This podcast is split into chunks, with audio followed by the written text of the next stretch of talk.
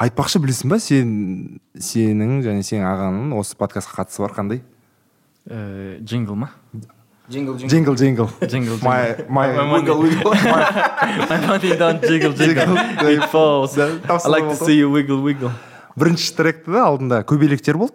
Алда Иә. ең алғашқыларында. Сосын барып қазір бөлек бізге джингл алдық оның коллекциясынан. Так что ерсұлтанға шараут to Иә. my friend ерсұлтан. Мен жазып көрдім бірақ менде короче. Дөп сөз да короче эксперимент қой по идее иә маған сол қызық болды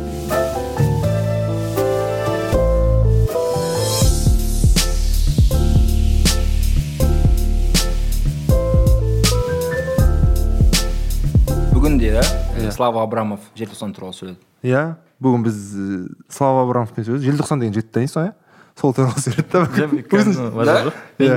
иә өзі бастады главное. Біз айтқан жоқпыз. Өзі бастады. Анау қоңырат байфм желтоқсанның бір әні бар деді. Мемо деген маған өте қатты ұнайды дейді.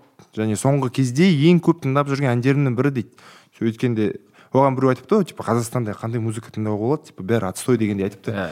қарағым депті шаңыраққа қара во первых деген. Екіншіден екіншіден слава абрамов қарағым шаңыраққа қара дей ма бірінші слава украине сосын слава абрамов деді айтты да. Мынаны қара мындай менде плейлист бар оның ішінде мындай хит парадты бағанағы көшбасшы болып тұрған осы мемо әні деп тұр. Күшті күшті мықты қуаныштымын ол негізінде толықтай клип деп санауға бола ма ол? Мини фильм ғой анау. Негізінде иә почти сондай бір нарративі бар өзінің. иә иә. Ол енді ол жерде қалай айтсам болады әннен бөлек кәдімгідей андай айтөремен жұмыс жасаған жерде айтөре кәдімгідей. Қалай айтсам болады айтөре атсалысқан жұмыс онікі болып кетеді да негізінде. Әннен бөлек как будто клип өзінің бір өмірімен өмір сүріп жатқан сияқты слишком үлкен сондай бір үлкен жұмыс болып шықты. Ауқымды, иә. ауқымды кәдімгідей өзінің иә нарративі бар. Сондықтан иә оны клип деп айтсақ бір кішірейткен сияқты болатын сияқты Иә. негізінде. Ол кәдімгідей фильмге татитындай нәрсе. Нарративі болғанда ә, өзін мен көрген жоқпын көрем обязательно енді. Бірақ ол негізі қаңтар ә, оқиғасы туралы ма? Или просто сондай аллюзия болады? Иә қаңтар оқиғасына байланысы бар бірақ та енді одан кейін негізінде ең бірінші басында қаңтар оқиғасына байланысты тек қана соған қарай э, соны жаңағы жалпы қалай айтсам болады. Негізінен бір оқиға өтіп кетті ғой бір оқиға өтіп кетті бірақ та кейін ол жайында бір мысалы өзім де мысалы мен алматыда болдым да он күндей он төрт күн екі аптадай уақыт өтті. Кейін адамдар бірден өзінің өмірлерін жалғастырып кетті мысалы былай дым болмаған сияқты как будто бар бірақ та мынадай өмірден өткен адамдар бар қаншама оқиғалар болды қанша азаптаулар болды. Мысалы белгілі бір тарихи үлкен оқиға болды да негізінде. Біз соны өзіміздің бойымыздан өткіздік та еще бойымызда қалып қойған сияқты болды да біз сол нәрсені әнмен айтөре өз жағынан клиппен жеткізгісі келді. Сосын сол адамдардың ішінде ма тарқатылмаған нәрселерін тарқату үшін бір көмек болсын тірек мынандай қолдау болсын деген сияқты мақсатта жасағысы келді. Біз оны сөйтіп ойластырып жүрген кезде украинадағы нәрселер болып кетті. Енді украинадағы нәрселер де бір снг болған жерде ресей біздің көршіміз болған жерде бізге де тиіп кететіндей тиді. Сондықтан да айтөре ол жайында да бір өзінің пікірін ойын айтқысы келді. Жалпы айтқан кезде ол адамзатқа байланысты нәрсе да соғысқа қарсы екенін манағы зұлымдыққа жалпы қатыгездікке қарсы бір сондай бір манифест деп айтсам дұрыс ма екен сонда сен бағанағы ән сөздерін өзің жазасың ба? Иә иә. Түгелдей. Түгелдей. М ақын деуге бола ма енді жайықпен жүздескенде э, болмаса мұхтар Иә, шаханов иә. сөзіне жазылған. Бірақ сен бірден айтып кеттің ол кезде кімнің авторын сөздің авторы иә әлі иә. есімде Аха, қалғандары өзім жазып жүрмін иә. Енді өзім әндеріме сөзім жазамын ақын дей ма біреу ақын демей ма білмеймін басқалар айтсын. Ақынгерлік қой негізінде бір жағынан. Классикалық тұрғыда алатын болсақ. Иә иә. И және батыстың бағанағы моделімен қарайтын болсақ бар ғой андай э, романтизатор бағанағы тыңдармандар болады. Мхм. олар айтады классикалық тұрғыда әртіс ол кім? Әртіс ол лейблдан бөлек өзінің дауысы бар. Иә. Өзінің әнін толықтай біледі әнін біледі сөзін біледі там әуенін біледі жатқа. А мысалы біздер әлемдік мысалы қазір топ бастап тұрған әншілерді алатын болсақ әлемдегі олардың көбісі өздерінің әндерінің авторы емес. Олар сатып алған оларға лейбл келтірілген Иә. более ал ә, олар трушный санамайды. Мен байқадым сондай әңгіме жиі естимін. Вот. Меніңше вот э, қазіргі кездегі жаңа толқынның ерекшелігі сол сияқты. Меніңше қазіргі жаңа толқында шығып жатқан артистердің көбісін алатын болсақ олардың барлығы да көбінесе өз өздеріне жазады да. Мысалы дют болсын манро болсын еңлік болсын аро болсын аршат болсын мысалы барлығын джуз бол- мысалы олардың барлығы плейлистін Иә. жатқа сияқтысың ғой жоқ енді мысалы қоңырат ну қазір жаңа толқында жүрген артистер енді молданазар болсын да мысалы кім орынхан алиев кімдер кімді алмасаң да ең ерекшеліктерін негізінде барлығы өздеріне жазады. Сол сондықтан да оларға тұлға ретінде қарау қызық та. Олар проект емес біреудің қолынан жасалған нәрсе емес. Иә олар тұлға. Олардың ойлары бар олардың бір пікірі бар бір нәрсеге деген бір өзінің эмоциялары бар. Және де сол бір тұлға ретінде былай. Қалай айтсам болады тек қана ән емес ана толық картинамен аласың да. Иә, сонысымен қызықты сияқты мысалы. Қазіргі жаңа толқынның артистері сонысымен де ерекшеленетін сияқты. Э, сонымен жаңа ұрпағының ә, айтатын сөздері көп иә бізде. Сол үшін ол өз авторлары поэтому сами пишут потому что есть что сказать в новом поколении. Былай ма? Ә, меніңше меніңше кез келген ә, па- неде буында айтатын нәрсесі бар сияқты. Бірақ қазіргі кезде бізде жеткілікті түрде құралдар бар интернеттің көмегімен. Сосын бір кішкене еркіндік пайда болған болар деп ойлаймын енді. Қаншадан қаншалықты енді ә, қыспақ болса да не болса да бірақ та негізінде былай жалпылама айтсақ еркіндік бар. Әр адам өзінің ойын енді белгілі бір шектеулерді айта алады. Сосын құралдар оңайырақ қой қазір мысалы сен бір ноутбукпен бір немен даже просто гитарамен арбатқа шығып айтсаң да өзіңнің ойыңды айта аласың. Енді нормально. иә сондықтан да әр буынның айтары болды бірақ та қазір тек қана құралдар соны соған қамтамасыз етіп тұр деп ойлаймын да сондай мүмкіндік беріп тұр меніңше. мен мүмкін көп талап ететін шығармын. Мысалы үлкен буынды алатын болсақ біздің алдымызда болып кеткен. Олар арасында мысалы мен ести бермеймін. Ыыы бір оқиғалар бойынша өздерінің бір манифестерін дауыстарын. Мысалы ол кісілерде көбінесе бір неше түрлі қаланың жүз жылдығы үш жүз жылдығы сияқты мерейтойларда көре, көре беремін. А бірақ та мысалы соңғы кездері сен барсың осы саған дейін кім бар? Ә, айтшы маған ә, жүйені айтқан. Ә, мархаба сәби мархаба сәби мысалы бір дауыс жаңғырықтар естіле бастады да. Жаңғырық деген проектке не ғой отсылка? Иә. Вот. Не не түрткі болды деп ойлайсың қазіргі? Не не егемендікке азаттыққа деген артистердің. Неге бұрында болған жоқ? отыз жыл осыған дейін өмір сүрдік қой. Неге ол артистерде ол үн шықпады? Енді. Қалай ойлайсың? Жоқ енді қазір иә кішкене не деколонизация дейсің. Ғой. бізде клише сөз не буду показывать пальцем. Клише Я, сөз. ты, он да да. Жоқ бірақ енді шынымен де былай айтатын болсақ отыз жыл уақыт өте қысқа уақыт қой негізінде. Бірақ енді енді біз кәдімгідей соны сезіп баставатырмыз біз қазақ тілін қолдану аясын алатын болсақ та қазіргі кезде енді енді бәрі кішкене азымыз қолданып бастап жатыр да мысалы алматыда астанада болсын мысалы оған дейін өте қиын болды мысалы. Қазақшаның өзі мысалы. Ол дегеніміз кішкене ояну шығар енді шынымен де бір іштегі ұлттық кодтың ұлттық бір ой не ұлт- ұлттық сана дейміз ба әлде? Шынымен де жанашырлық ы, сондай нәрсе оянып жатыр деп ойлаймын. Сондықтан да бұның барлығы сол халықтың қазіргі ы, қазіргі күйінің сипаты қазіргі артистер шығып жатқан артистер жалпы айтқан кезде халықтар халықтың айнасы ғой халықтың ішінде халықтың ойының бір Да. шығаратын нәрсесі. Аспаннан салбырап түскен жоқ аспан салбырап шықпайды иә түспейді. Сондықтан да бәрі сол қадам қадаммен болып жатқан нәрсе сияқты да а ксро кезінде ссср кезінде ол нәрселер басылды а тоқсаныншы жылдары вообще ештеңе болған жоқ мысалы адамдар просто күн көру жөнінде нетті да екі мыңыншы жылдары кішкене более менее дамып бастады екі мың оныншы жылдарда экономикалық та бәрі де былай қалпына келіп бастады деп ойлаймын сондықтан да уже адамдарда бұл азымыз еркіндік пайда болды айтатын ойлар шығармашылық еркіндік деген сияқты менше былай ойлайтын болсам менше солай деп ана адам егер де қазақстанда адам ретінде алатын болсақ мысалы адам бастапқы күйде сен он жеті он сегіз жасар баласың сен ол кезде ойламайсың ғой там? Рухани байлық деген ол кезде бастысы оқуға түсу аяққа тұрып алу экономикалық тұрғыда дербестік тәуелсіздік болып алу ата анаңнан там тағы да тағы да деген. Содан кейін барып сен оны өзіңе қамтамасыз еткеннен кейін барып сен оны ойлана бастайсың. Так ары қарай қалай өзімді дамытуға болады не істеуге болады мен кіммін дегендей. Бұл жерде қазақстанның жағдайы да тап солай ну соған келтіруге болатын шығар деп ойлаймын. Енді сенің сөзіңді Иә. түйіндемесек менше де солай. Айтпақшы желтоқсан деген ә, псевдонимін. Ол же- желтоқсан 86 па? Или просто сенің ең сүйікті айы мысалы. Атырауда күшті ғой қар бізде атырауда кайф қой. У вас, в- Атырау- у вас- у вас в Атырау есть снег иә айтпа қара суық аяз суық күшті ғой ызғар. Горка там. Білмедім может дым жоқ сол ғой қай жылы екен? Екі мың он төрт па он бесте ма біз ағамыз екеуміз ағам екеуміз шағын инструменталды альбом шығарып жатырдық өзімізге просто вконтактеге былай былай. Сол кезде э, ойланып ойланып тұрып маған желтоқсан деген атты таңдай салдым да негізінде. Бірақ та ол бір ыыы тез шешім болды негізінде. Э, ең бірінші себеп былай дыбысталуы айтылуы ұнады да маған желтоқсан деген сөздің әдемі естіледі. Енді екінші себебі ол енді маған сексен алтыншы жылдары оқиғаларға байланысты. Сосын өзім үшін де бір андай тәуелсіздіктің еркіндіктің сондайдың бір м, белгісі сияқты болып көрінеді да. Сондықтан мен музыкамда сондай бір еркін болсын деген ниетпен тәуелсіз болсын деген ниетпен желтоқсан деп қойдым.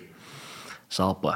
Иә сосын желтоқсан сосын желтоқсан деген кішкене андай не береді да маған ііі салмақ береді негізінде. Анау мынау қуып кетпеуге кішкене желтоқсан деген сен шектеп тұра ма? Шектеп тұрады шектеп тұрады еще кішкене ойымды бір жолға салып отырады. Кішкене үлкенірек мақсаттарға үлкенірек ойларға. Мхм. Прикольно. Мысалы сен бағанағы неге қайтып келейікші шығармашылыққа? Мысалы өлең жазуға? Мхм. То есть сенде андай бар ма мұқағали бит сияқты. Восьми строчка төрт шумақтық сегіз шумақтық деп өзің бөліп аласың ба? Әлде вообще процесс қалай жүреді? мхм. Мысалы хюзонда қалай дұрыс айтқан? Хүзін түрікше хюзон да? иә хүзін бірақ ұзынға қатысы жоқ қой. Жоқ жоқ қатысы жоқ. Хүзін деген не мана меланхолия деген нәрсе типа грусть. Окей. Драматический бір Иә. мұң бай ба сияқты иә меланхолия сияқты сондай нәрсе. Құпия болмаса вообще а қалай? жазылады да? Иә. А, Мысалы? ешқандай ондай не конструкцияны алдын ала құрастырмаймын негізінен ә, көбінесе ол ә, былай болады. Мен бір әнді тыңдап отырамын да. Мынандай бір инструментал жасаймыз да мысалы. Ақ жүзінде ол бір гитарный не болды? Гитарный прогрессия болды аккордный. Соны тыңдап отырдым да сол кезде маған соның сөздері былай тыңдап отырып тыңдап отырып сол сөздер келді просто. Ол былай ә, қалай айтсам болады? Өзім үшін негізінде бір қатты түсіндіре алатын процесс емес негізі себебі бір состояние түсу керек бір күйге мана көңіл күйге түсесің отырасың музыканы тыңдап отырасың сол кезде иә, сол кезде бірдемелер жазып жазып жазып бастайсың да и кетеді ары қарата. И сол бірақ ешқандай бір алдын ала мен конструкция құрап мысалы қазір төрт жол жаздым. А б а б ұйқас ондай қарамаймын мысалы. ям пампибрахи ма иә. Иә иә иә харей ма сол сияқты. Ондай ондай ешқандай ештеңе қолданбаймын. Просто қалай енді бірақ әндетемін. Мысалы бір екі жол жаздым да мысалы әндетіп көремін. Или мысалы ыңылдап әндетемін да соған қарата сөз жазамын деген сияқты сондай сондай сияқты нәрселер бар. Әртүрлі әрқалай ә, бірақ кейде мысалы кейде просто өзім сөз жазуым мүмкін. Сөйтіп тұрып әлде бір емес иә а? Хокку емес Кетеді типа рифма жоқ дегендей кейде болып кетеді дейсің ғой ана қазақ граммарға мені салып қойған көрінді ма короче иә білемін білемін кішкене бізден аппруфтан қазақ граммерге бай шараут дейсің. Рахмет. Короче бір жағынан өте күшті болды негізі өзім мәз болып қалдым бірақ та андай легендалардың арасында тұру кішкене не андай слишком қатты салмақ салып жіберді да маған сосын бәрі астына жазып жатыр адамда ұйқас жоқ соңғы кім мынау деген сияқты желтоқсанда вообще ұйқас жоқ бірақ енді менікі ән формасында сондықтан кішкене әндетіп айтып көрсең енді ол жерде әрине ұйқаста бәрі де бар. Бірақ енді кішкене қызық болды өзіме оқыған мынандай комментарий. Вообще сынмен қалай сенде мысалы жеңіл қабылдайсың ба? Или ойланасың ба? Сен ойландырар сын бола ма? Енді именно мысалы сол жердегі сынға қарайтын болсақ Жалпы, иә, формула. жа- мен просто соның мысалын айтайын да. Мысалы ол жерде ә, ол әндетілген нәрсе да әнде тұрған төрт шумақ төрт жол да мысалы. Ол әрине бүйтіп оқыған кезде кішкене басқаша оқылуы мүмкін. Сондықтан адамдар оны сынайды да мына мына жерде ұйқас жоқ не жоқ? мен ондайға дым қабылдамаймын да. Неге себебі ол? Әнде тұрған нәрсе әрине сен оны былай оқысаң басқаша естіледі деген сияқты. Да сондықтан ол қабылданған жоқ мысалы. Ыыы просто күлдім мен. Жыртылдым. Кәдімгідей. Жыртылдым. Иә иә. Ана бір қатты күл әженің әңгімесі есіме түседі. Ыыы кімдерді мойындамайды да. Кім? Досмұқасан бір әні бар. Кеше біздер ғашық болған кездесуге асық болған арулар жүр үйімізде дейді да. Не А, мына не мынаның сөздері дейді да. Бұл жараған не сөздер дейді да мысалы. То есть әр этапта ондай адамдар болады деп иә ойлаймын. иә иә әрине. А мысалы сен замандастарың олай ойламауы мүмкін әрине.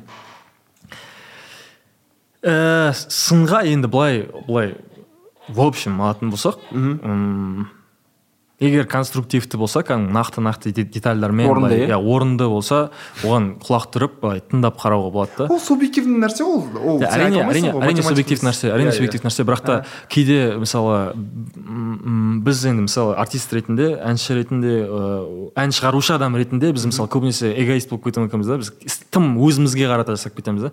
А бірақ та біздің әннің тұтынушылары ол тыңдармандар бар екенін кейде ойлап қойған дұрыс деп ойлаймын да. Бірақ та енді мен өзім қандай тараптармын тараптармын ә, жалпы әннің өзіңе кайф беруіне да? Мысалы мен ән жазған кезде бірінші фактор ол өзіме өзім рахат алу керекпін деген сияқты ә, сол нәрсені просто фокусқа алып тұрып а, тыңдарман бар екен кейде ұмытып кетуі мүмкінбіз да сондықтан да кейде сол сындар айтылып жатқан нәрселер соны кішкене тыңдарманмен корреляция жасауға көмектеседі да маған. Оның ойымен ә, басқа адам қалай қабылдайды деген сияқты. Бірақ енді бірақ мен барынша өзімнің у- Иә. шығармаларымды қатты сынайтын адаммын да. Сондықтан да басқалар сыны көп короче менікіне жетпейтін боласың окей, окей. Окей. Сенен ар- а- сенен асқан өзің сыншың жоқ иә? Дұрыс па? Сенен өйтіп айта алмаймын мен бірақ өзім қатты сынаймын. Окей окей.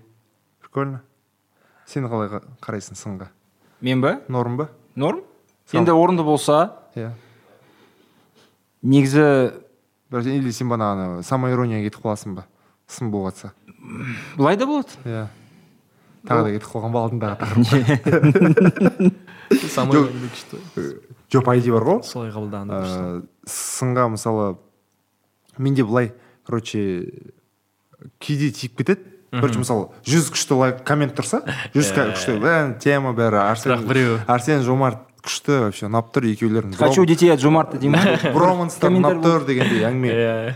Айтылады бірақ біреу тұрады. Иә. Берите бір нәрсе дегенде «Блядь, мен ойланамын вот вот сол бір, ғой бір профессиональный кәсіби бір хейтері бар жомарттың. Қойшы. Иә әр әр выпусктың астында короче. Кайф. арсен уберите жомарта. Жомарт делает вас глупым. Жомарта я ненавижу.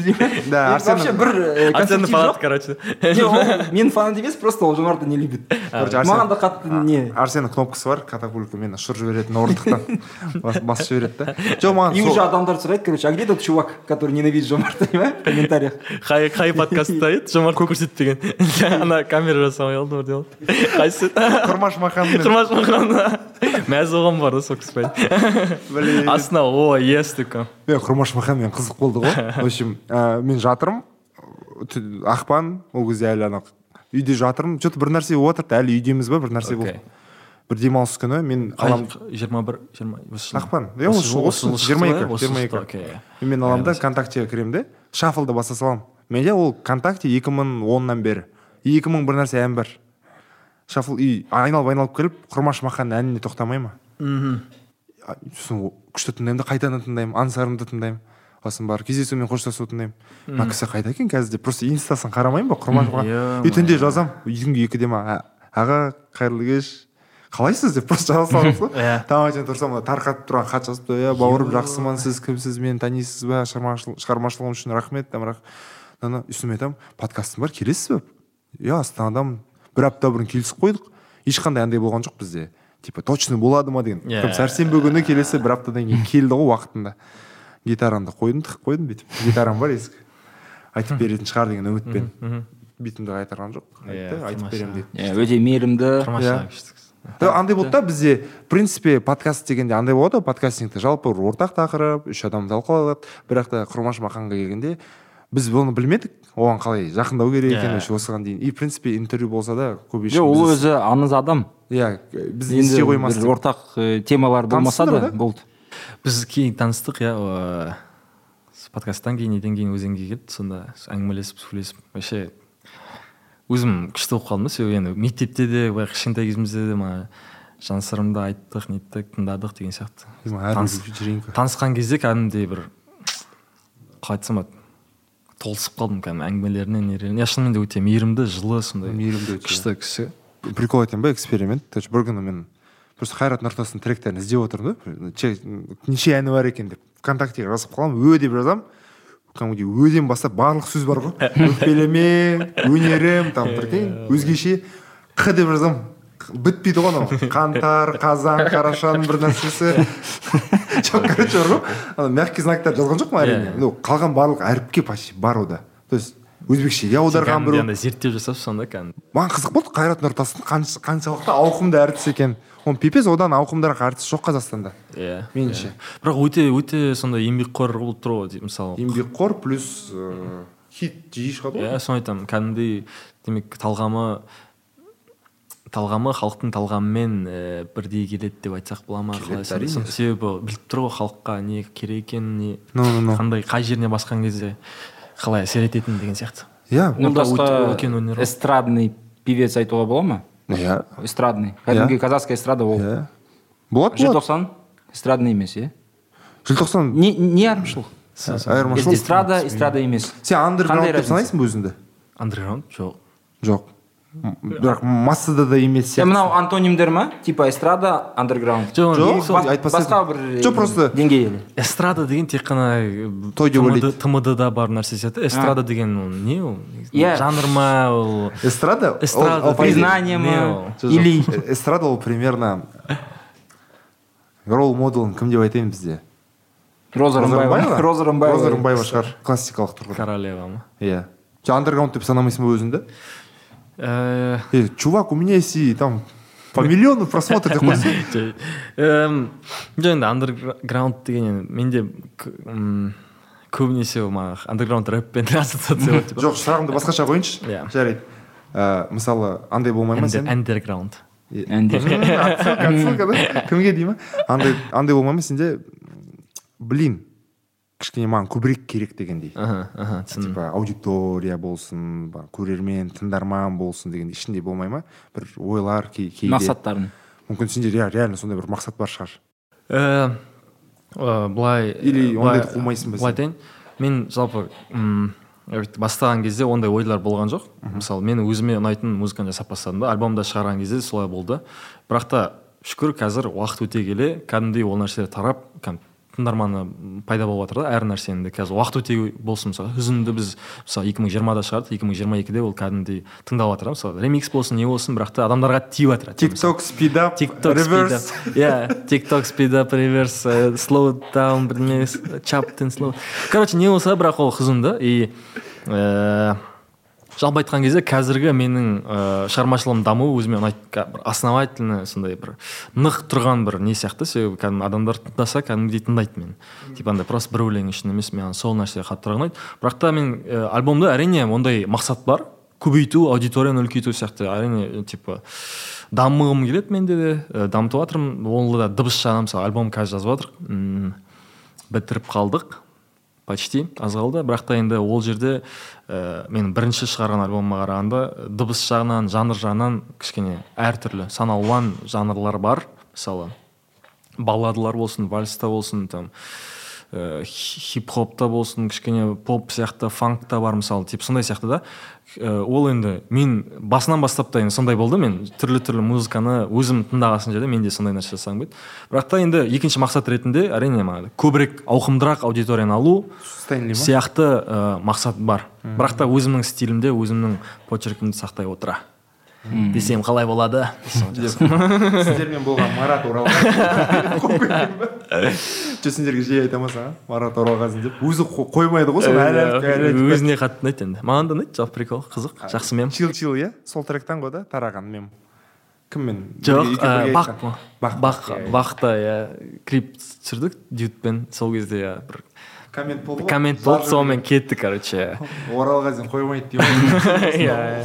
Сол- жерде де образын не меніңше желтоқсан кімге ұқсайды изи и straight compton. Иә изи кәдімгі ма иә спидтен қайтыс болған ма иә ну кепкамен очки киіп алған. NWA иә окей ұқсамай ма по моему ұқсайды прям қатты болмайды да капец да?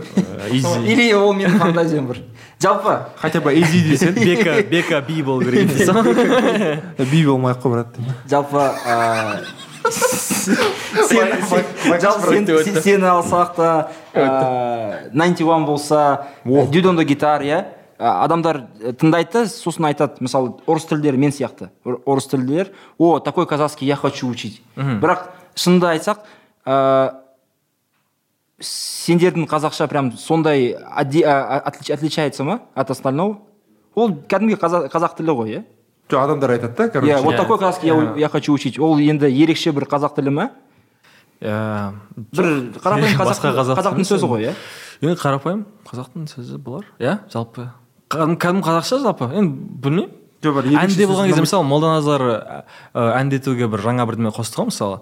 Ә, қалай айтсам болады? Мысалы опять таки мысалы біздің эстрадаға келетін болсақ қазақ тілі кішкене қазақ тілі кішкене эстрада басқа немен немен ә, салыстыратынын білмедім. Енді олар енді қалай айтсам болады кішкене э, қатты айтады да әріптер манағыдай жесткое звучание дикция дикциясы кішкене сондай болады да. Дикция дикция. дикция дейді птица не за граница ма польша не дикция. Мысалы ал, ал молданазар мысалы мындай жұмсақ қылып әдемі қылып айтқан кезде бәрі андай «А», деп нетті да бірақ та мысалы ойласаң халық әндері дәл сондай айтылады да негізі. Халық әндері ескі әндер біздің дәл сондай жұмсақ мәнерде айтылады да. Кейін мысалы екі мыңыншы жылдардан тоқсаныншы жылдардың соңынан кейін бір қазақ тілі андай бір қатты естілетін бір әндерде әсіресе сондай естіліп кетті деп ойлаймын. Сондықтан да бір кішкене ұмытып қалдық та халық әндерін. Мысалы көзімнің қарасы қалай айтылады япырай қалай айтылады мысалы дыбыссыздар почти басылмайды да мысалы. Э, как будто оны ұмытып кеткен сияқты бәрі бірақ та. Сөйтіп енді бәрі салыстырмалы түрде ғой негізінде. Просто эстрада сондай болған жерде ана жаңа біреулер келіп басқаша құттай айтса сол адамның құлағына жағымды естіледі. Сондықтан да айтатын болар деп ойлаймын да мысалы. Мындай қазақшаны мен бірақ ол жай негізі ііі прием манера да айтсақ болады. Flow. айтуға иә, флоу флоу болса. бірақ әркімнің өзінің бір несі бар ғой абайдың бірақ меніңше ол басқа бір толқыны ол толқын ә, қазақ қазақ музыкасы қазақтың музыкасы сәнді болайын деп жатыр. Или болды Болды, меніңше. иә енді сәнді болса ой такой казахский мне нравится. Ол қазақша қатысы жоқ. Просто тебе нравится хорошая музыка и казахи делают хорошую музыку айналайын типа э, типа люди на улице по-другому разговаривают а здесь в песне вообще какой-то другой. На улице тек- қана анау бар ғой высокий этот э, Ценность. жоқ высокий ценность емес анау бар ғой высокий высокий валерийский А, неден иә иә Game of Thrones, да, иә. это высокий эльфийский, Сильмарион, да? Типа высокий казахский. Фигня же, просто обычный казахский. төрт жүз төрт нот фаунд болып Я- отыр просто модный казахский. Да. Хороший казахский. Да. Все, что модное, приятно. короче сен туралы бір ііі маған пікір айтты адамдар. Айтады короче жас жүрек деген трек бар ғой сенің сол айтады ііі фран- французскийге неге ұқсайды? дейді. Иә, Оны- айтқан шетелдік адам. Бір а ол қазақша үйреніп жүрген шетелдік адам. шансон. Бірақ жақсы шансон. Жақсы Иә, иә, анау бір круг емес. Шан- шансон шансон иә, французский шансон. Иә, иә. круг емес лесоповал прикинь. Желтоқсан емес лесоповал желтоқсан мен михаил круг. Бір сөйлемде кездеседі деп ойламап едім бүгін оянғанда. Бүгін желтоқсан мен михаил круг туралы. Сөйледі желтоқсан айтып отыр дей ма декодинг жасап негізінде тут имел в виду деп. Михаил пронары да. Резко үндемей қалды күліп күліп алды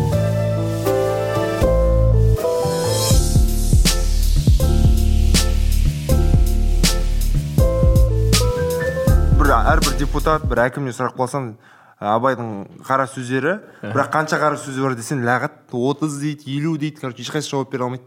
Қырық менен сұрайын ба жоқ сұрайып тұрған жоқпын ол жоқ. Ол күмәнім жоқ сен білетін просто вообще айтамын да. Шатасып қырық бір ма қырық бес уже ойланып а- опрос болды ғой опрос жасағанбыз солай Иә. қанша қара сөзі бар? А солай ма? И қазақ тілділер қазақ тілділер нақты. Қырық бес. болды. Бірден.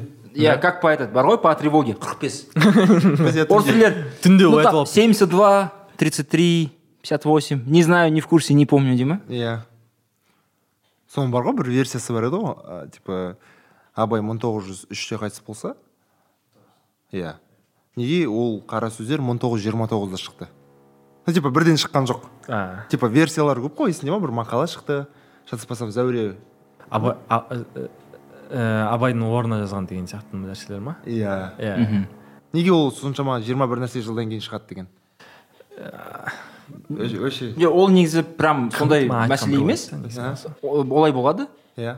Кейбір ә, мүмкін абайдың нені литерат әдеби ә, шаруалар болды. Типа литературный негрлар.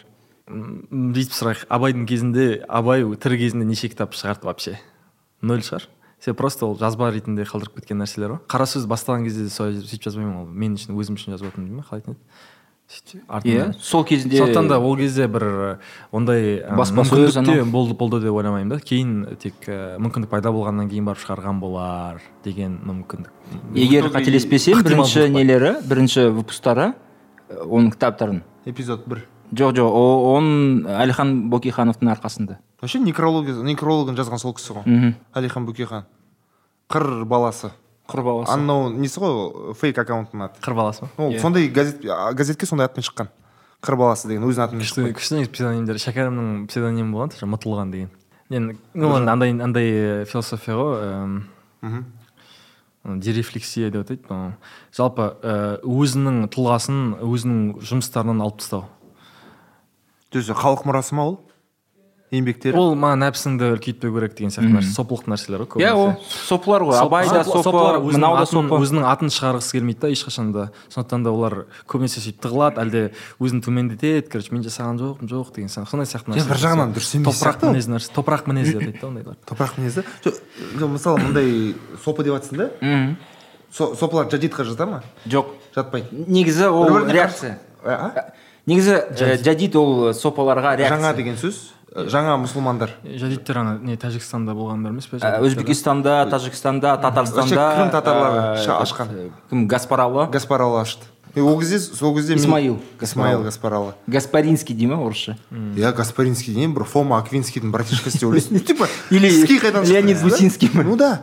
И ол жерде мәселе қызық өздері там пәтуа дей ма? Фетва? Иә бірнеше түрлі ә, жергілікті жағдайға байланысты олар мысалы не істеп отырды? Бір фетвалар шығарып отырды деген мағлұматтар беріледі. Қанша дәлелі бар екенін білмеймін. Ә, мысалы ә, егер де расымен мал тапшылығы или экономикалық тұрғыда тұрақсыз болып тұрса және саған міндетті түрде там ә, құрбандық шалу міндетті емессің дегендей бір жергілікті бір ә, ережелер фетвалар шығарып отырды деген тұжырымдамалар болды. И ол жаңа бағанағы жадидтар вообще жадидтің өзі жаңа деген мағына береді. Арабшаны тіке аударсақ и және жаңа мұсылмандар дегендей иә? Жаңа жаңа толқын сияқты. Жаңа толқын. жаңа учение олардың басмачтарға қатысы бар ма? Жоқ. Жоқ бас басмач жоқ иә мас не жадид ол негізі жаман термин емес ол жағымды жоқ, нәрсе. жоқ, жоқ. А, мысалы сол кезде ор- орталық азияда бір ә, закоренелый консервативный ислам и прогресс жоқ. Иә прогресс жоқ мыналар жадидтар қарайды да европаға блин олардың короче нелерін ә, оқу жүйе мынандай мынандай да бізге де сондай керек. Иә. бүйт бүйтейік па сөйтейік па. Енді бір а, образовательный реформа жасады. Және де э, новый жадидский медресе да бар. Вот эти все вещи. Ол қай қай жылдар? Шамамен. Шама- Это вообще өзі века. мың сегіз жүз жетпіс мың сегіз жүз сексенінші жылдары Он бастап жатыр мың сегіз жүз сексен он тоғызыншы ғасырдың соңы. Ғой ол өзі бастады қырым татары ана жақта бізге мысалы абайдың өмірінің ана соңғы жақтарында келіп қалды деп ойлаймын. Да, потому что уже школы, татарские школы уже все были джадидские. иә бізге кажется Және э, Түркістан қазақтары да джадид көп болды. иә. Иә. Х- Хотя мы сейчас не всех знаем. Это еще бір оны зерттеу керек деген иә. тема өте қызық. Ол даже может быть зерттеген бірақ не. Бір популяриза- популяризация керек. Жадид жадиддер жадид жадид кім екен? Біздің арасында кім жадид болды? Мысалы алихандар а, кімдер? Алаш қайраткерлері жадид болуы мүмкін ғой әбден? Себебі біреулер мүмкін иә. Даже но например түркістан автономия Иә. ненің ішінде по любому жадидтер көп. Мысалы ана кімді ғалымды алып қарайықшы енді жадид болмаса да жадид э, мектепті мектепте оқып оқыған адамдар көп.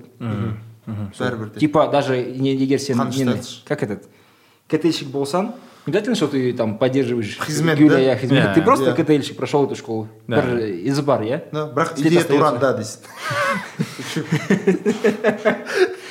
так маклюбе должно стоять на столе. Біз қазір не оқып жүрік соңғы кезде белая аруана дейтін кітап бар Руанда? белая аруана. Белая Аруана- аруана. дейтін түйе ғой андай Иә, иә, білемін. аруана белая аруана. сізде бар ғой лого компания аруана деген да? окей сондай кітап бар ол бірақ сборник рассказов короче. Қазақтардың түрлі түрлі жазушылардың кішкентай кішкентай әңгімелерінен құрылған ә, сборник. Кайф. өте күшті. Сонағы бауыржан момышұлы бар ілияс жансүгіровтің несі бар мұхтар әуезовтің көксерегі бар ішінде. Ііі сосын сол белая аруана дейтін бар. Неге аты белая аруана мен түсінбей жатырмын жазушының аты кім еді? Сәтімжан самбаев. Дейді. Сәтімжан самбаев иә. Ол еще атыраудікі сияқты. Сол белая аруана дейтін махаттағы махатқа жақын бір ауылда ауылдағы ә, сол аруана э, түйе десек бола ма түйе жайында аруана жайында. Қызық өте. Мысалы просто әңгіме деген әңгіменің жанры негізінде өте қызық та. Себебі ол кішкентай ә, кішкентай ауқымға кішкентай көлемге көбірек мағынаны бе- беруге тырысады да әрдайым. Конкурент дейсің ғой иә? Шамамен. Конечно иә. Жоқ, өте өте күшті еще подборка өте жақсы жасалған да. Мына кәдімгідей ең үздік шығармаларын жинаған сияқты әр әр ненің. Сол манағы белая аруана деген ішінде әңгіме бар манағы сәтімжан самбаевтың соның атына қойған соның сборниктің атын сол белая аруана деп манағы әңгіменің атына қойған ғой. Э, өте күшті. Жалпы ол жерде еще ең жақсы нәрсе андай сияқты бар ғой. Каждый әр жазушының стилімен танысуға өте жақсы. Мысалы ілияс жансүгіровтің стилі бір жансүгіров әңгімемен иә иә иә. Или де мұхтар әуезовтің стилімен танысасың да и ары қарата сөйтіп үлкен романдарға өтуіне бір жақсы есік сияқты да негізінде. Сондықтан да кеңес беремін. Ол енді ескі кітап. Не не жоқ па ішінде? Мағжан шолпанның күнәсі шолпан күнәсін оқығанмын конечно шолпан не ойлайсың не ойлайсың о о о вообще не ойлайсың на одном подкасте вырезали его потому что ешкім айта ай- андай потому что он забыл слово. Мен шолпанды ұмытып қалдым. Мы говорим, айманның күнәсі ба? ботагөз жоқ. Там Айманның жамал. Иә бақыт жамал ғайни жамал.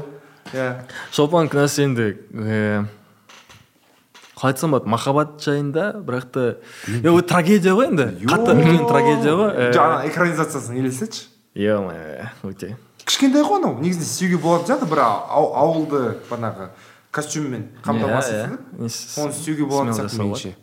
кәдімгі трагичный ғой жоқ негізі спойлер э, деп андай қорықпайық негізі айта беруге болатын блин сияқты осыған дейін книга вышла сто лет назад қайда осы- осыған дейін оқымаса білмей ол адамдар айтады ғой че ты говоришь мне игру престолов спойлер дейді чел уже өтіп кетті қаншама қойшы пожалуйста. просто это уже классика. Ну да.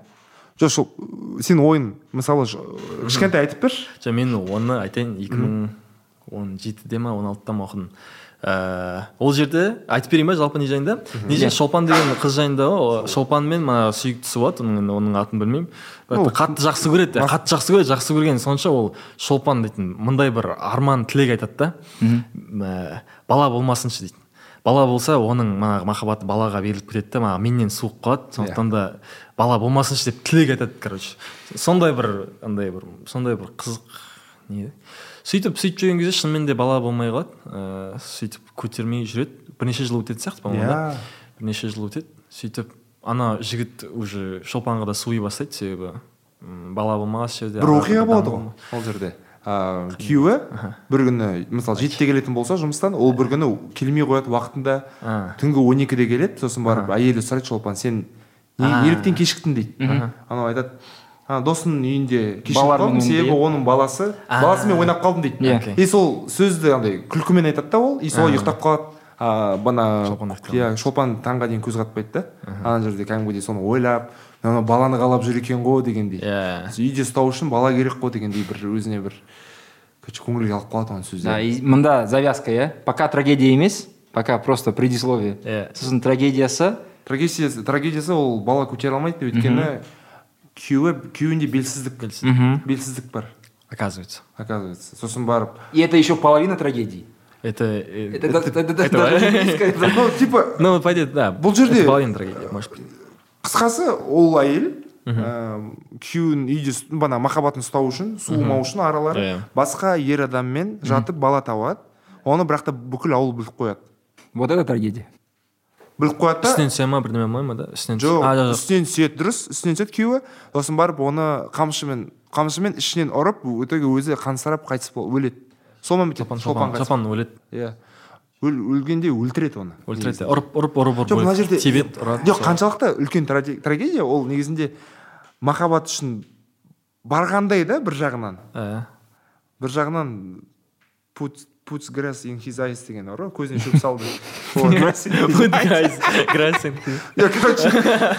Напихала ему травы да в глаза? Жоқ мәселе бірақ та оны короче тоже көрдің ба спорный нәрсе да? Оны не үшін жасады деген нәрсе да? ешқандай иә өте үлкен конфликт выбор выбор софима выбор шолпан ба ғой мен кімнен кімнен вот мағжаннан сондай туындыларды күтемін мен реально. Ол психо- психология жайында нелер жазған ғой. Да? трактат жазған по-моему иә. қойшы педагоги педагогиканың психологиясы ма? Сондай байланысты бір кітап кішкентай нелер жазған по-моему. Ол прям учебник. Учебник жазған иә жоқ арсен сен мысалы ойың қалай? мысалы осындай орын жоқ сенімен емес жалпы осындай орын алып дейік те блин дилемма ғой бұл жерде. Дилемма. Бірақ та ол ол тек қана банағы ішіндегі ызасы оның бана контролі бана жігіттің. Иә. барып маған көзіме шөп салды. Мен оны мен арсыз қылдырды. Мен әке шешемнің бәрі типа біліп қойды мен текті еме- текті емес екенімді белсіз екенімді дегендей. Бұл жерде дилемма да үлкен. Енді шолпанды кінәлай алмаймын, типа психология жағынан алатын болсақ бұл Иә. жерде ең басынан бастап қате сияқты да шолпандікі себебі шолпан шолпанды и так Victim blaming. жоқ жоқ жоқ олай емес жоқ жоқ жоқ жоқ олай емес себебі басынан бастап тілегінің өзінен оның қандай позицияда екенін көруге болады себебі оның сүйіктісі бар оны жақсы көреді. Ол өзінің жеткілікті екенін мойындай алған жоқ. Қара, соны көре алған жоқ та оның өзінің жеткілікті екенін. Мысалы Иә. оған не керек? Мысалы там бала бол мысалы оны тастап кетіп жатқан жоқ қой мысалы күйеуі былай қарасаң. Баланы жоқ деген, иә, тастаймын деген де әңгімесі болған жоқ. Ол опять өзі бірдеме ерсайын сияқты аты. Ерсайын ба екен? Ерсайын сияқты. Неге қазір есіме түсіп жатыр сол есім иә. Ол жерде сол деп ойлаймын.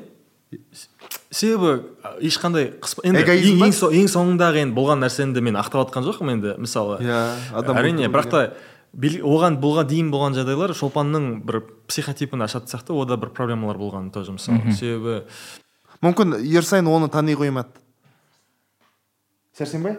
Сәрсенбай. Сәрсен. сәрсен біз дұрыстап жатыр мына жерде сәрсенбай екен. Има ерсайындар кешіріңдерші қарап отырсыңдар. Қаншама ерсайын қарап отыр родной сәрсенбайлар так сәрсенбай да. Шөпті көп жемеңдер дей ма? Этот да. Негізінде с- бұл жерде меніңше сәрсенбайдың кінәсі демей ақ қояйын мүмкін екеуі бір бірін дұрыс танымаған да шығар бұл жерде. То есть мына туынды арқылы мысалы үйленбестен бұрын. Мүмкін осындай бір туындыларды оқу керек шығар деп ойлаймын да. Иә себебі мына жерде бір дилеммалар бар да. Кім не қалайды деген сияқты. Иә, әрине. кімге? То есть екеуін на берегу договориться деген тема бар ғой. Иә, иә, иә. типа не кім бала қалайды қашаннан кейін бала қашан белгілі бір уақыттан кейін бала қалай ма адамдар? Қанша бала қалайды? Қанша бала? Вообще мүмкін не шығар child free шығар.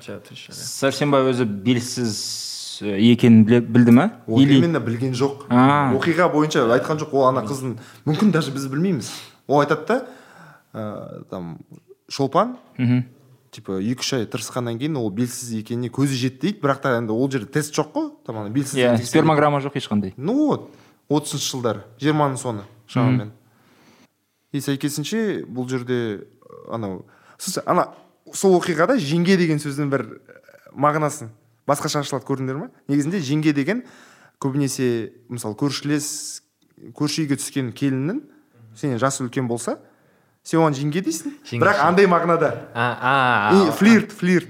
Да. И ол жерде ана жігіт оған көбінесе жеңгетай жеңге де окей. Дегендей бір біз манағы неде қызық ана кітаптың словарін оқып жатырдық па деп? Мана Иә. белая руананың артында словарь бар. Сол кезде жеңге деген сөзді дженга деді ма ойын освобожденный? Освобожденный.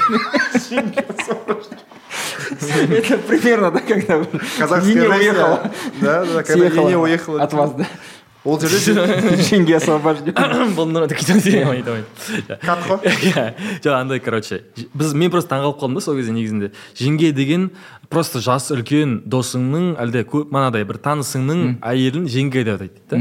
А жеңеше деген кәдімгі сенің ағаңның ке- А, әйелі нақты бір определение, Иә. иә? бірақ енді менің түсінігім бойынша олай болған жоқ та негізі. Жеңге деген жеңге жеңеше деген типа как бы жеңгенің жеңеше деп Жіңішке түрі. иә типа как бы кішкене ласкательный иә ласкательный деп уменьшительный ласкательный солай деп ойладым да енді қазір білмеймін енді қазір сен айтып отқан жерде мүмкін иә солай маған короче мен сосын барып бірнеше адамнан сұрадым негізінде жеңге деген ол сондай флирттің де бір түрі дегендей маған бір жеңгей деп да бір кокетство ма примерно даже флирт болмаса Да, эротический не, не болмаса просто бір ә, интересничание Да. кокетство иә иә. Типа такой жеңге еще ана жерде маған ұнағаны мағжан жұмабаев мысалы жиырмасыншы жылдары білмеймін қаншалықты ә, қазақ жазушыларының банағы сөз бостандығы еркіндігі рухы жағынан. Мысалы ол жерде банағы сәрсенбай мен ә, банағы шолпанның арасында жыныстық қатынасты не то что детально там ұры сезім кәдімгі сезімді сипаттағанды сен оқып отырсың да. Да. иә е мое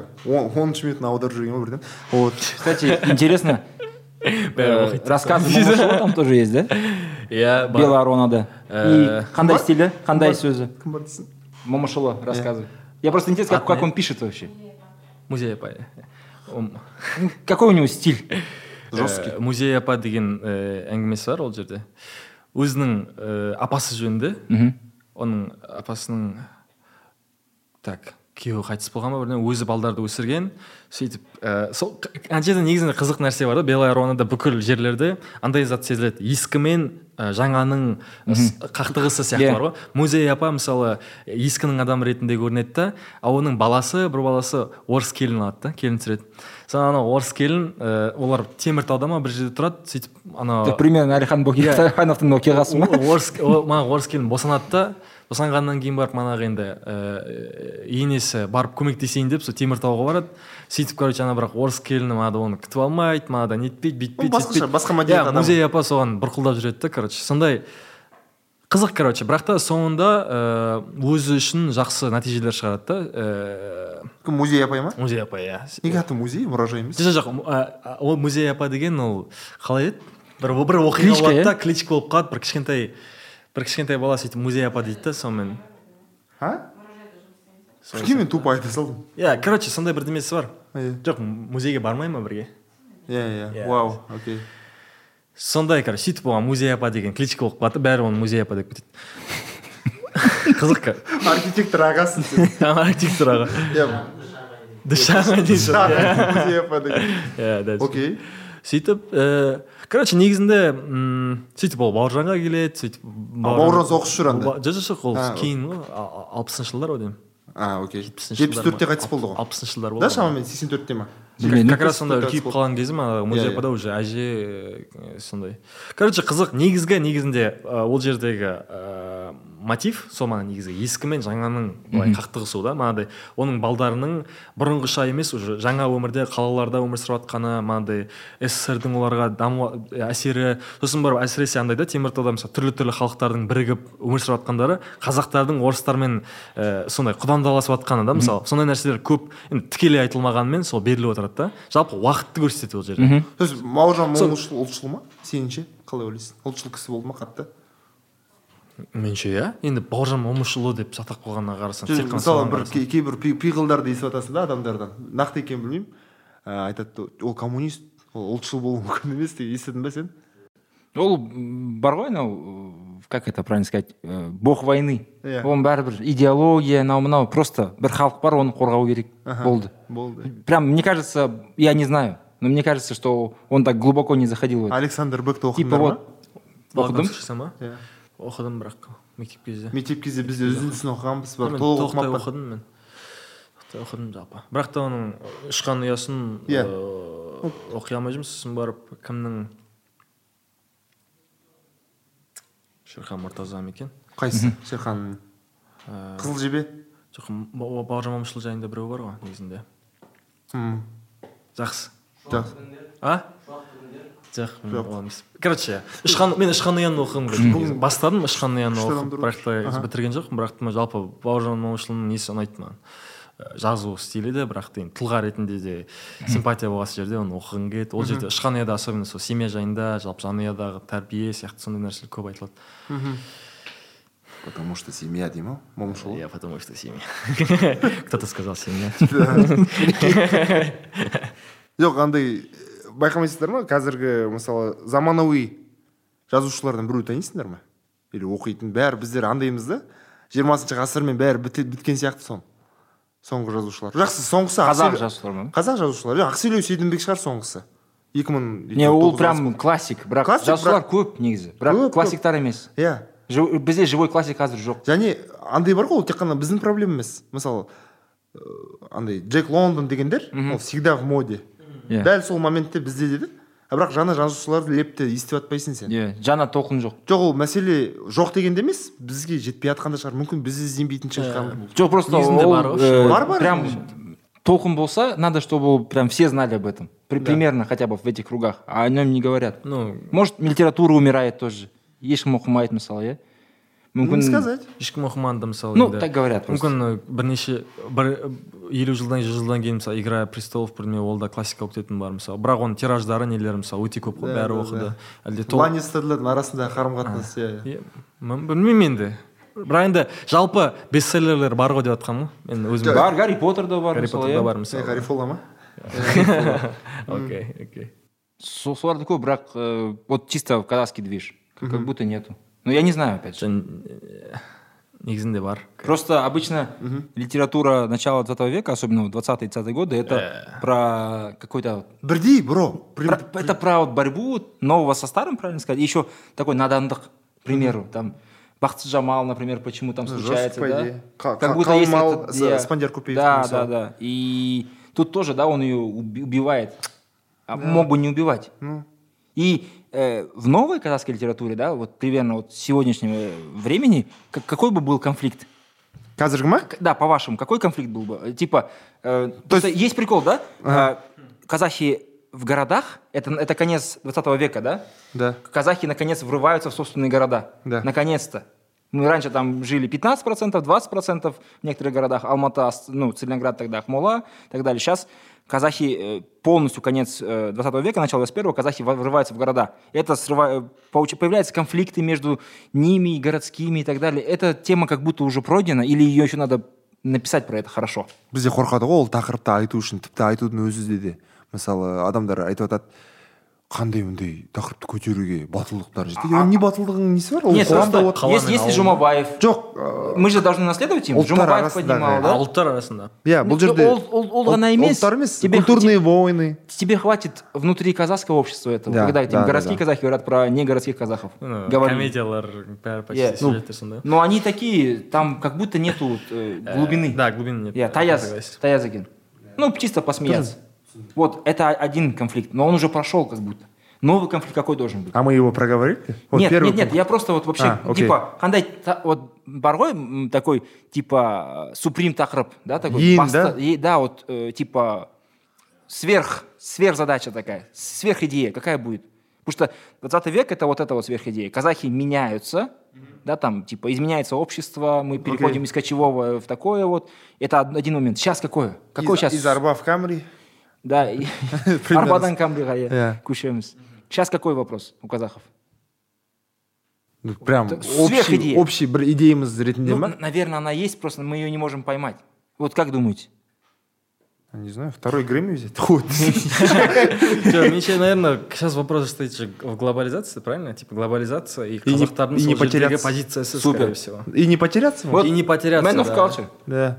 culture. да I see a man of Типа, өз идентика, иә? Типа, казах, э, типа, как быть современным, но остаться Но, казахом, да, иә? остаться казахом что Ну, такое казах жадид. Да. Ну, что такое казах вообще Да. казах например Да, что, что сохранить? что сохранить что оставить что уйдет Вот это, наверное, самая главная сверхзадача.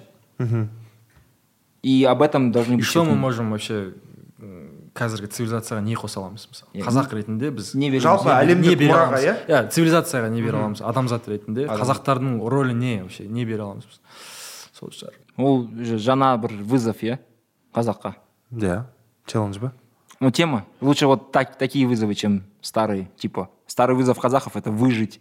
ну да не умереть как нация, не раствориться. Иә, а иә. қазіргі уже спокойно біз не айта аламыз Иә. ты же говорил как этот э, не, не сияқты типа э, ребенок у него тоже есть разные степени вот типа у нас была, с- была степень как вот бывает же э, біреудің қырқы типа что в 40 дней первый не умер да иә әрине мы вот қырынан шығарды бізді Иә. потом вот мы что-то делали сейчас вопрос там ну не знаю пятилетнего ребенка кто я чем я отличаюсь от родителей я типа я личность или я не личность что я могу дать мне кажется так- ну такой вот этот Мгм. если говорить про твои эти м, как-то с- Аналог- ассоциации. аналогии. Пара- да аналогии параллели. Классно. Я, я точно так говорил да? Осылай айттым ба дей ма рахмет. Ұқсас айттың бәсе андай доколе деген сөздер айтпаған сияқты қиын қиын сөздер айтып кетті мұра ретінде ма Иә. прикольно. Жалпы негізі ол нәрсе қуантады да не- бір жағынан ііі негізінде қалай айтсам болады шынымен де өткендегі ыыы тоқаевтың айтқан сөзі бар ғой мысалы қаншама ұлттар бар бірақ та бәрінің де мемлекеті жоқ қой деген сияқты. Каждый ұлтқа мемлекет берсек әлем онда хаос болып кетеді деген сияқты. Бірақ біз ұлт ретінде біздің мемлекетіміз бар и бізде бір әлемдік ііі цивилизацияның жүйенің бір бөлігі ретінде болған. Иә, бір байқалмайтын нәрсе ғой негізінде да біз бәріміз өсіп өмір сүріп жатқан жерде бағаламаймыз оны көрмейміз. Бірақ та ол да негізі меніңше бағалауға тұратын нәрсе сияқты. әрине. ел ретінде. азаттық и тереземіздің теңдігі деген сияқты нәрселер. Шаңырағымыздың кеңдігі деп қойсайшы Шаңырағымыздың кеңдігі. керегеміздің несі бітпейді дей ма? Иә. Бәріміз ыыы отандық контентті тұтынайық бәріміз бірге. Және оны нығайтайық және экспорттар эк- экспорттауға ұялмау керек меніңше.